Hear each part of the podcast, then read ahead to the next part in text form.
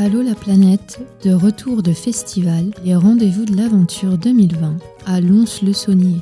Bonjour chers auditeurs de la radio Allô la planète, nous sommes toujours euh, sur le festival euh, Les rendez-vous de l'aventure à Lons-le-Saunier et nous poursuivons notre série d'interviews cette fois avec euh, le réalisateur du film Tandem. Bonjour, Bonjour. oui, je suis là. Alors en fait on est un peu nombreux autour de cette table et on se partage les micros. Thierry Delachaux, euh, tu, as, tu as réalisé ton, ce, ce- ce film. À côté de toi, il y a Natacha, la, la protagoniste euh, de, de cette histoire dont nous allons parler tout au long de, de cette interview. Bonjour. Et puis, euh, et puis Denis, qui est la voix, euh, la voix qui guide Natacha, c'est ça? Bonsoir, c'est ça. C'est ça. Avec une belle voix grave. Merci. Alors, l'histoire, Cyril, est-ce que tu peux, euh, tu peux nous en parler? Comme tu vais je Enfin, sais c'est pas. comme, ouais. comme- Ouais. Ouais, bah c'est. Si tu veux, je, je vais, je vais pitcher un petit peu l'histoire. En fait, euh, le parti pris de Cyril, et je te laisse me, me contredire euh, à à- si, tu as besoin, c'était dans ce film-là donc de, de filmer plusieurs personnes en situation de handicap visuel, c'est-à-dire euh, non ou malvoyants. Et puis, le parti pris, donc, c'est de d'essayer, par le biais de l'image, de mettre le, le spectateur en situation aussi de handicap. C'est-à-dire qu'il y a beaucoup d'ima- d'images dégradées, il y a beaucoup d'images dédoublées. Euh, le, le visage du guide, donc de, de Denis, n'est jamais jamais filmé, de façon à ce que le spectateur puisse un petit peu ressentir ce que ressentent les skieurs euh, quand, ils, quand ils suivent le guide. Hmm. Voilà. Et alors, Et Cyril, donc, c'est ouais, juste pour terminer, il y a, y a- y a plusieurs, euh, plusieurs personnages, plusieurs, euh, plusieurs profils qui sont filmés dans leur un petit peu dans leur euh, intimité, c'est-à-dire qu'on va aller chercher euh, ce qu'ils ressentent, comment ils, comment ils vivent leur, leur handicap visuel. Et, souvent même, et c'est ce qui est très très touchant dans le film, la force finalement qu'ils en, en ressortent. Et c'est pour ça qu'il est. Enfin, c'est un film qui, qui prend aux tripes. Hmm. comment t'es venu, Cyril, l'idée de faire ce, ce film? Alors au départ, c'est ma rencontre avec le guide euh, mentionné là, qui, m'a dit qu'il il vivait des choses absolument extraordinaires avec des personnes handicapées de la vue euh, sur ses pistes de ski et qui a voulu me, motiver à, à venir filmer ça et mettre en boîte des situations euh, extraordinaires qu'il vit euh, dans, les montagnes, dans des paysages euh, assez extraordinaires aussi. Donc euh, au niveau visuel, pour moi, c'était un, défi intéressant de en même temps chercher à, reproduire le, handicap visuel dans les images, donc dégrader les images, assombrir, flouter, tout ça, et puis en même temps jouer avec les paysages montagneux magnifiques. Et donc c'était un, un challenge pour un réalisateur qui était très intéressant. Et donc j'ai tout de suite euh, accroché. Denis, euh, toi tu, tu es guide, tu, tu... comment ça t'est venu ce, ce- cette idée, j'allais dire, de, de, de- de guider euh, les, les non-voyants et les malvoyants euh, su- sur les pistes de, de ski? C'était dans les années euh, 92, une amie simplement, malvoyante, qui courait en ville avec sa canne blanche et elle avait envie de skier. Et c'est comme ça que j'ai réussi à, à apprendre, à guider. Et de fil en aiguille, c'est devenu une passion. Et puis voilà, simplement. Hmm. Juste pour, euh, pour euh, mettre un petit peu de contexte là-dedans, euh, est-ce que tu peux juste nous dire euh, dans, quel dans, quel, dans quel contexte euh, tu guides? C'est-à-dire, est-ce que tu peux parler du GRSA un petit peu? Euh, Comment ça se passe Euh, À quelle fréquence vous vous voyez euh Voilà, le GRSA, c'est un groupement roman de skieurs pour aveugles et malvoyants. Et puis, ça a été créé il y a 50 ans. Et on guide parce qu'on est passionné avec ça, on a envie de partager euh, ce, qui est- ce que procure la liberté de rider avec des personnes qui voient plus ou moins bien. D'accord. Moi j'avais vu ça sur, euh, à Turin lors des Paralympiques, Euh, je sais plus en quelle année c'était, et c'était impressionnant de, de voir euh, le- la personne malvoyante ou non-voyante euh, descendre euh, la piste avec euh, quelqu'un derrière qui lui disait euh, je suis plus gauche-droite, enfin euh, bref, je sais plus quel terme ils employaient à chaque fois, mais c'était impressionnant. Ouais, Alors, c'est derrière ou devant hein. Denis, tu peux peut-être euh, tu peux peut-être préciser. Oui. euh, Raconte-nous un peu comment comment ça ça, se se fait. ouais. En compétition, c'est un peu différent parce que euh, le guide est toujours devant. Sinon, euh, quand il y a un léger résidu visuel, le guide est devant, comme ça le malvoyant peut essayer de fixer la veste qui est rouge. Du rouge sur du blanc, ça se voit bien. Sinon, les aveugles sont devant. L'histoire de gérer aussi un peu tous les dangers, la vitesse.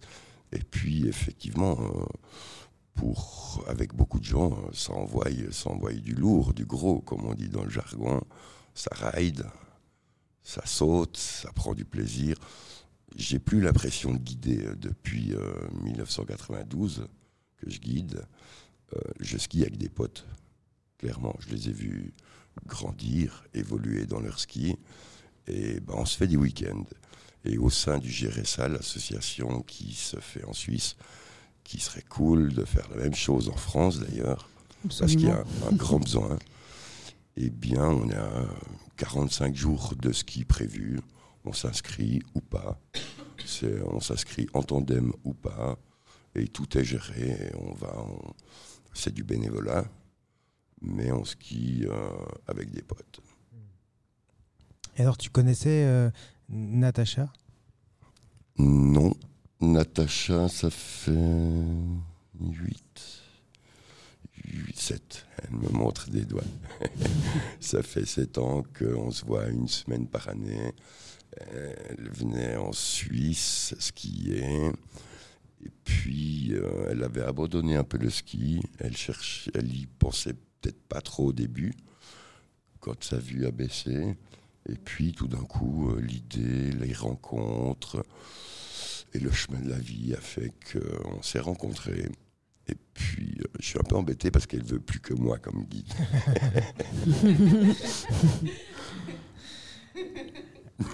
Alors, Pourquoi tu veux plus que lui? En fait, euh, parce que la première rencontre, ça s'est tellement bien passé et qu'on se voit tous les ans. Donc, ben, le fait de changer, ça crée un stress supplémentaire. Mais s'il fallait le faire, je le ferais. Mais c'est vrai que, je sais pas, c'est quelque chose qui s'est passé. Et en plus, maintenant, il, connaît toute ma famille. Donc, il, on fait partie de la famille. Quoi. Il, partage des choses que je sais pas si un autre guide aurait pu partager, même s'il y a un feeling. Donc, euh, voilà, je, et je pense que je ne suis pas la seule à vouloir que Denis, en plus, au, sein du GRSA, parce qu'on se raconte beaucoup de choses quand on skie une semaine ensemble. Donc, euh, je pense qu'il a des qualités que je pense que tous les guides ont, mais que lui, il a quelque chose de plus. Hmm. Alors, Joli compliment. Oui. Natacha, raconte-nous. Toi, tu donc, ce que je comprends, c'est que tu as, tu as perdu la vue euh, il y a quelques années. Alors, en fait, euh, j'ai perdu la vue petit à petit, mais sans s'en apercevoir. Et en fait, c'est euh, quand j'ai commencé mes études d'infirmière qu'on a mis un petit peu en évidence ce souci, sans savoir euh, ce que j'avais. Donc, euh, on a fait des examens qui montraient pas grand-chose. Et en fait, c'est vraiment en 98, donc ça faisait cinq ans que j'étais infirmière, qu'on a mis un, diagnostic. Donc à partir de ce diagnostic, euh, les choses se sont posées euh, rapidement. En fait, tant que ma vue de près n'était pas altérée, au niveau de tout ce que je faisais, il n'y avait pas de souci.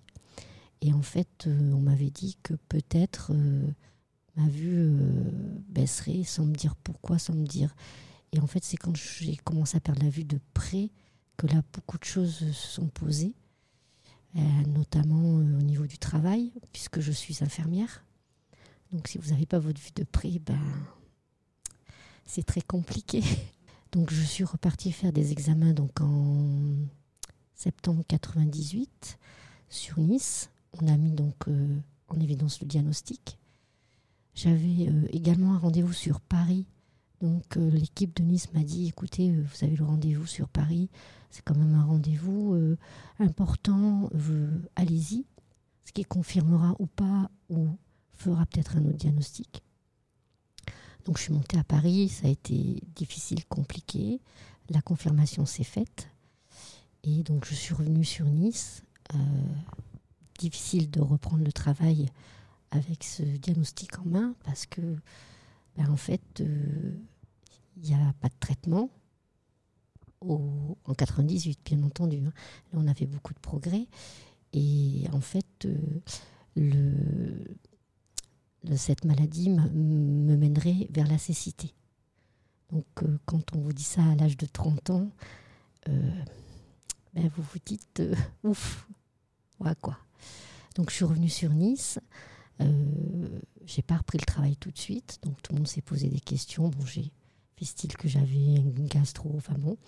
Et donc j'ai repris le travail. Je, donc je suis allée voir mon chef de service en lui disant ben voilà, euh, j'ai cette maladie, euh, je sais pas ce qui va se faire pour la suite, pour mon avenir.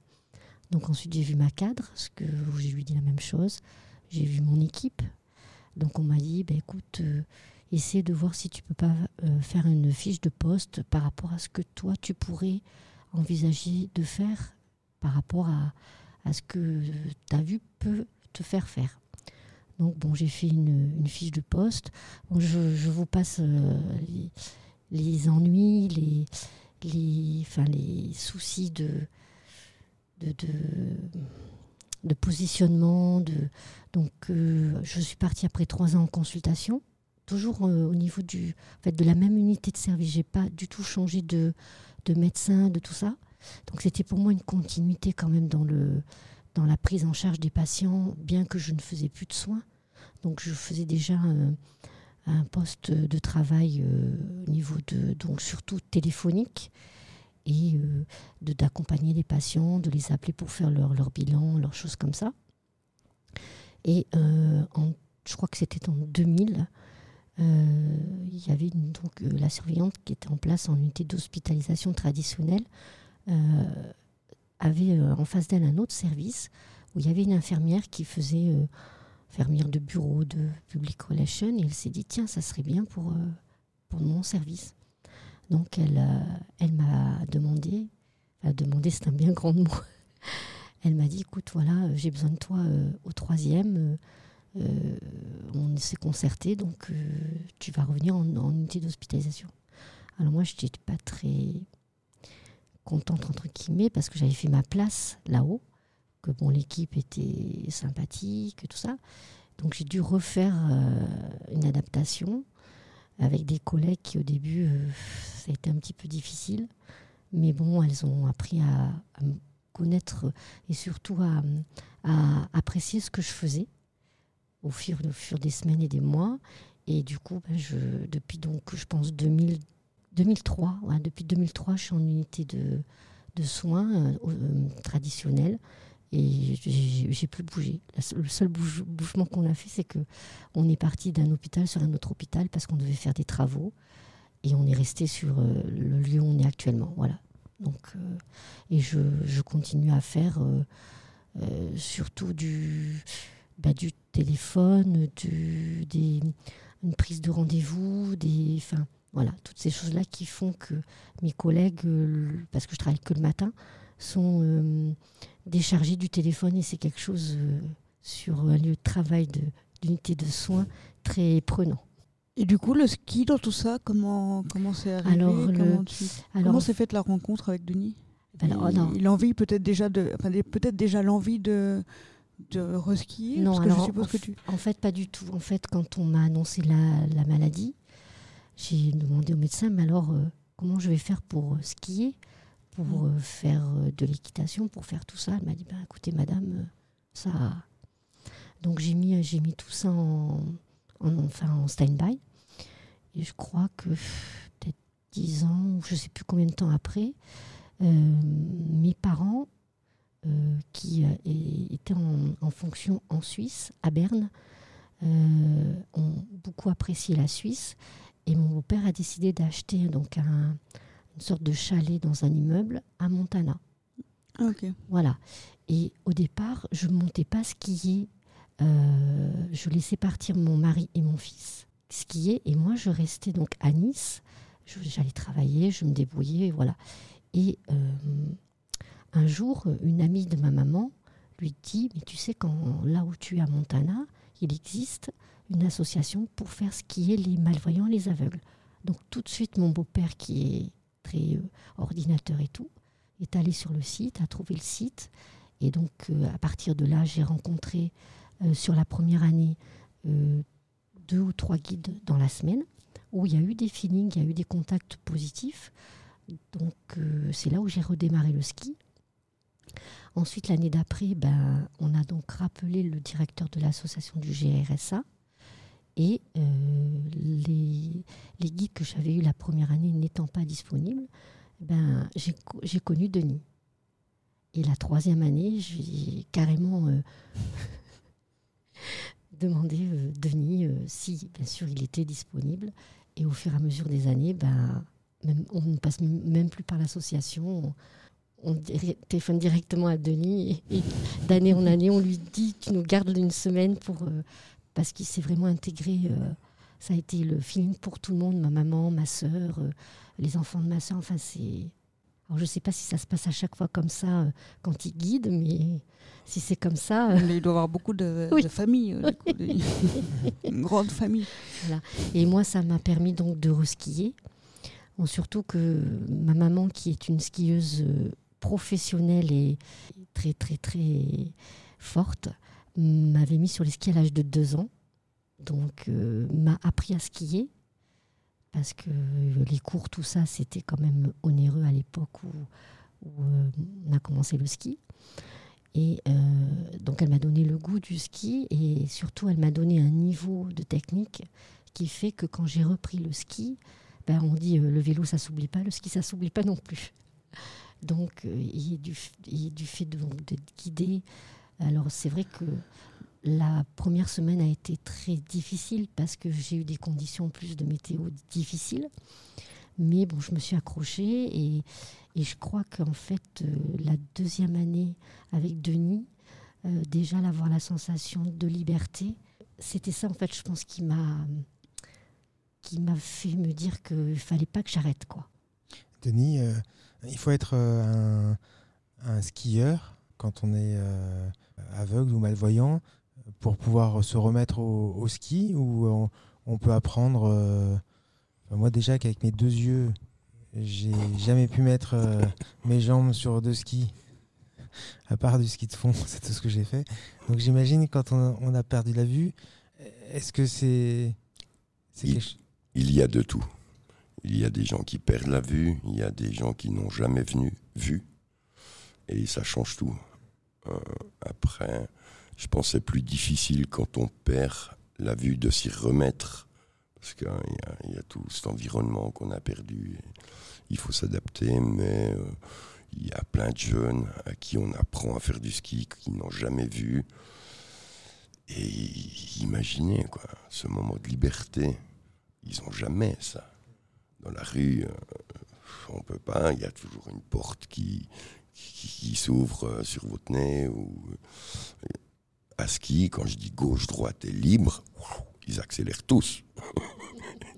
et ils s'envoient. Même Natacha, là. Il y a des moments, des, des, des, incompréhensions entre vous, des moments où tu dis gauche et pas droite. Enfin, parce qu'il y a, a peut-être aussi de ben, le, film Tandem, il y a, il y a beaucoup, beaucoup de profils différents. il y a, ce sont tous non ou malvoyants, mais il y a peut-être des, des, des, niveaux de des niveaux de cécité différents, des niveaux de compréhension différents. Des fois, peut-être que l'information passe mal entre vous. Euh, comment ça se passe quand, quand, quand on euh. quand on se comprend pas? Des fois, ça arrive. J'arrive en bas, tout en bas. Et Natacha se met à rire parce que j'ai guidé tout à l'envers. Mais ça marche quand même. Ça t'arrive de guider à l'envers? Oui, parce que si on commence par un gauche alors que c'était l'autre gauche, eh bien, finalement, après un gauche, il y a un droite. Donc on pourrait faire tic, tic, tic, tic, ça marcherait aussi. Mais ils se moquent des guides des fois. oui, on se plante comme tout le monde. Il y a des techniques, il faut avoir un bon ski, une bonne technique et puis après un champ visuel très élargi parce que le plus difficile dans le guidage, c'est tous les autres qui sont autour de nous. Ça, c'est un peu compliqué. Et tu guidais des personnes voyantes avant? Euh, J'ai été prof de ski, oui. Prof. Alors, est-ce que euh, quelle est la différence au niveau des, des consignes, par exemple? Est-ce que ça te demande une rigueur particulière? Oui, oui, bien sûr. euh, voir tout le monde. Quand on guide quelqu'un, selon s'il est devant ou derrière, s'il va vite ou pas, si on commence à faire euh, du virage conduit, on traverse toute la piste, si on va faire du freeride, c'est plus facile le freeride parce qu'il n'y a personne. Le grand problème, c'est les autres. Ça veut dire que je dois voir partout. Moi, je dégage la piste pour Natacha, je lui donne deux, trois petites indications, gauche, droite et libre. Et après, moi, je fais attention que personne ne vienne la percuter. Parce que ça commence d'aller vite, a un bon niveau. Et puis, bah, on fait gaffe à toutes ces choses-là. T'as pas le mot frein euh, ou freine ou... si, que- si, si. Waouh, ça arrive, ça. Freine, freine, freine, freine. Des fois, c'est chaud, hein, c'est chaud. Et euh, tu parlais de, de pistes dégagées. Euh, Je suppose qu'il n'y a pas d'arbres. Enfin, c'est. euh, Ça si- dépend. Ça dépend. Parce que pour faire dégager un arbre, c'est un peu plus compliqué. Non, mais il y a dans le film, il y a une petite. euh, on parle un peu de ça où Natacha elle dit, elle voit pas les arbres sauf quand elle est dedans. Donc non, on essaie, on fait gaffe. hein. On, on éloigne tout ce qui est danger, on, on prévoit, on anticipe. On, non, non, on va pas au casse-pipe. On, fait tout gaffe. Par contre, ça envoie, on, y va. Moi, Il y a un- une, remarque, alors c'est pas une question, mais ça s'adresse plutôt à Cyril. Dans le, dans le film euh, Tandem, donc, qui est passé hier soir, moi ce que j'ai vraiment apprécié, c'est cette espèce de d'authenticité et de vérité. Parce que tu montres aussi, alors euh, au-delà de Natacha, qui, avec lesquels Denis et Natacha, c'est un tandem qui fonctionne bien, vraiment. Euh, Il y en a d'autres, des fois, c'est pas, on voit que c'est pas toujours facile non plus. hein que, que le tandem il met du temps à se former, que des fois, euh, des fois on se comprend pas, des fois le, guide a des attentes que, que le guidé ne comprend pas ou en tout cas a pas envie de suivre.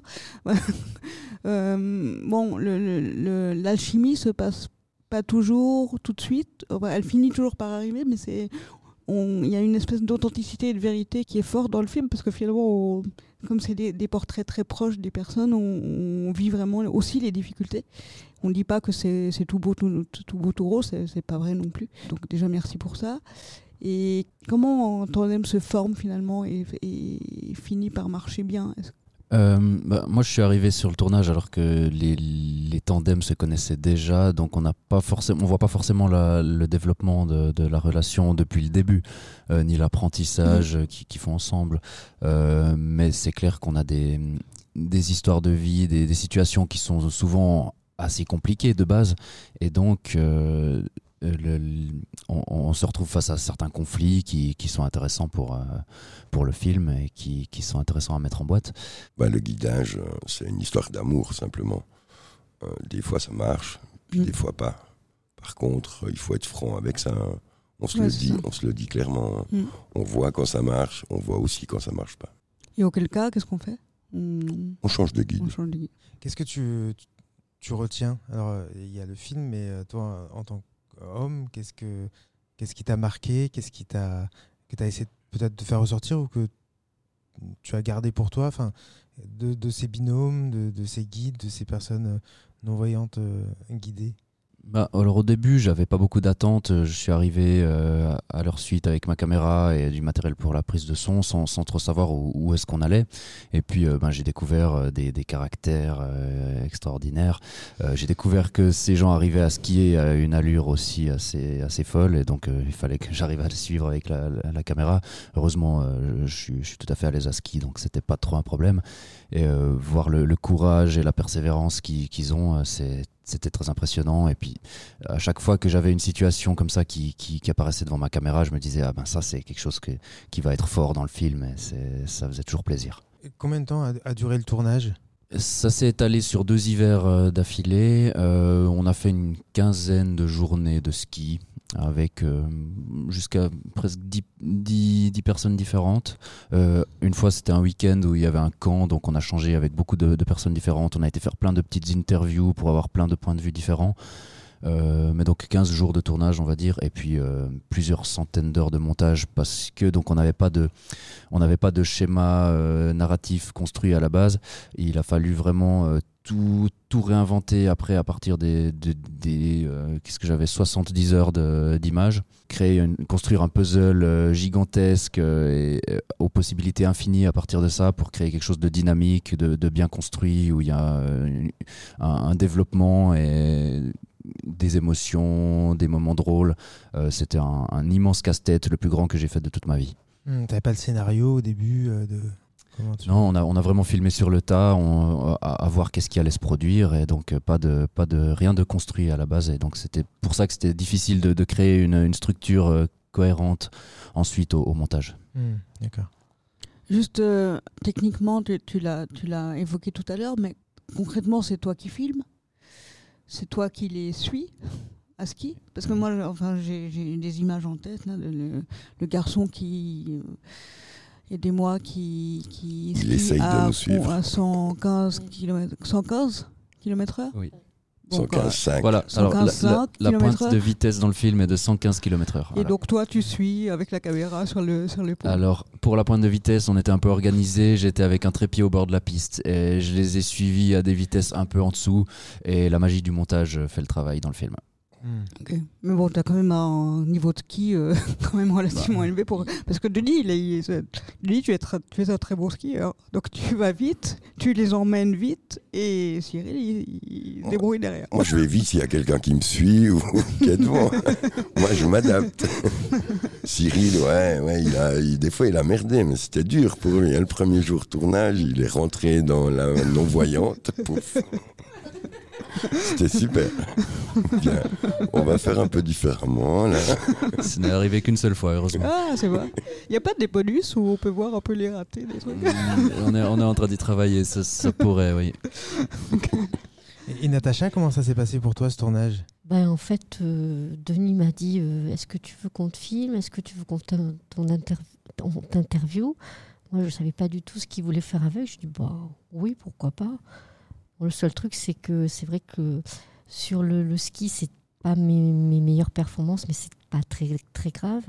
Par contre, euh, bon, sur le sur l'interview, ils ont vraiment euh, pioché des moments et des parce que ça a duré euh, longtemps. Je veux dire, ils n'ont pas tout mis parce que c'est pas possible. Sinon, sinon le film est que sur moi et c'est pas. Je pense que c'est pas ce que voulait montrer Cyril. Hmm. Voilà.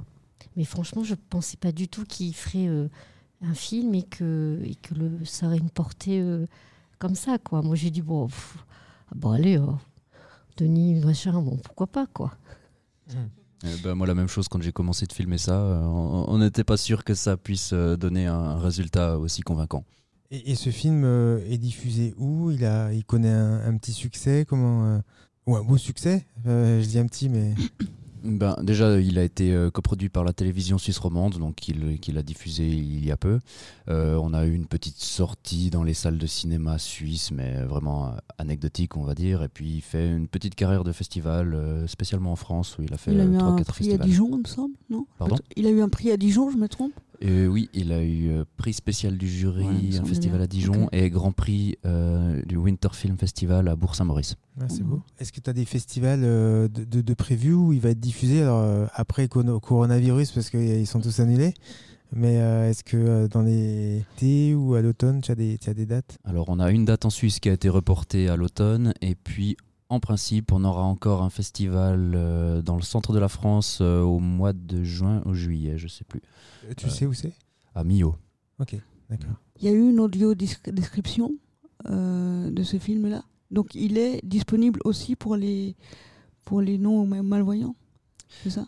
Alors, nous avons fait effectivement une, une audio-description, donc où il y a une voix qui décrit euh, ce qui se passe à l'image, qui permet aux, aux non-voyants de suivre le film, euh, qui, selon les supports, est disponible ou pas. Euh, À la télévision, il y a probablement un canal qui permet de- d'avoir ce- cette audio-description. Sur les, les versions Internet, il y a aussi la possibilité d'avoir des, can- des canaux audio différents.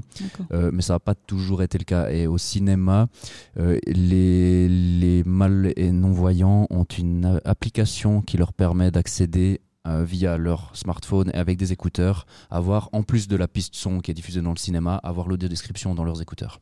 Non, mais super. Mm, Ok. C'est ce qui était fait euh, au cinéma euh, euh, lors de la projection ici, à, à Lons. Eh ben, en fait, c'est possible, même dans votre salon, en regardant le film à la télévision, vous pouvez vous brancher à, à l'application et avoir l'audio description qui se synchronise automatiquement au début du film en, en analysant la bande son. Merci. Merci à, à tous les trois d'être euh, d'être venus euh, pour, pour répondre à quelques, quelques questions. Merci à vous. Merci à vous. Merci. Puis bah, j'espère euh, j'espère qu'on pourra voir euh, Longue Merci. vie à tandem. ouais, longue vie à tandem. Puis j'espère effectivement qu'on pourra le voir euh, dans un, sur un prochain festival. Ça donne très envie. Merci. Bonne fin de festival.